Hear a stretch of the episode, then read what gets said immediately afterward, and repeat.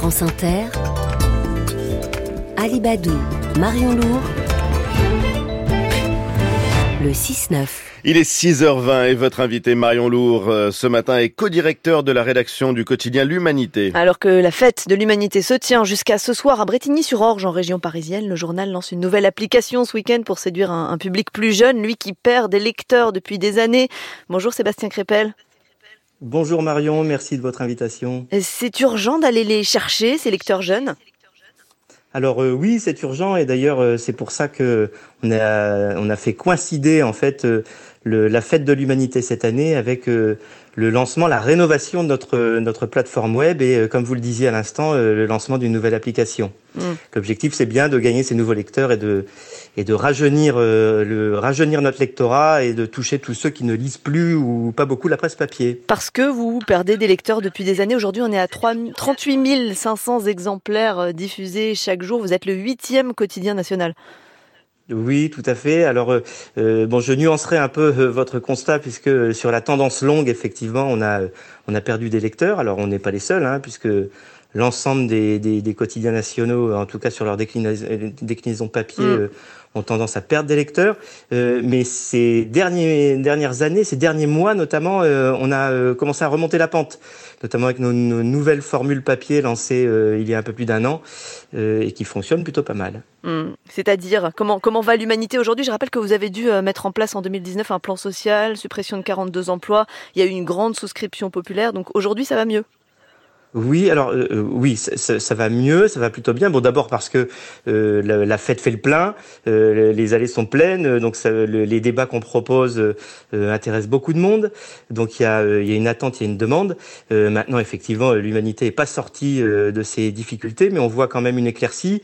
on a des nouveaux projets, on arrive à les mener à bien.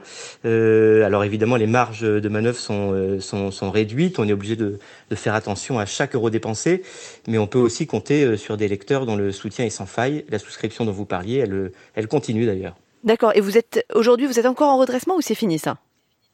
Alors, on n'est on, est plus en redressement à proprement parler, mais euh, la période d'observation euh, euh, par le tribunal continue. On doit, on doit se, justifier de nos comptes. Donc, effectivement, c'est encore une situation délicate. mais donc, petit à petit, on, regagne des, des, des, marges de manœuvre. Comme je vous le disais, elles sont, elles sont étroites, elles sont pas équivalentes à celles des, des, des, de nos concurrents, des autres quotidiens nationaux, mais on on a la prétention de jouer dans la cour des grands et donc euh, on, voilà, on, avec ces marges-là, on essaye de, on essaye au maximum de développer de nouveaux projets et donc de, de, de gagner de nouveaux lecteurs. Alors les nouveaux projets justement, qu'est-ce que c'est? Bah alors les projets, euh, c'est euh, notamment euh, la, la, mise en œuvre de notre, c'est plus euh, des projets, c'est plus tellement des projets parce qu'en fait on est en plein dans la déjà, mise en voilà, œuvre de ces lancé. projets. Mais c'est la mise en œuvre par exemple de notre matinale.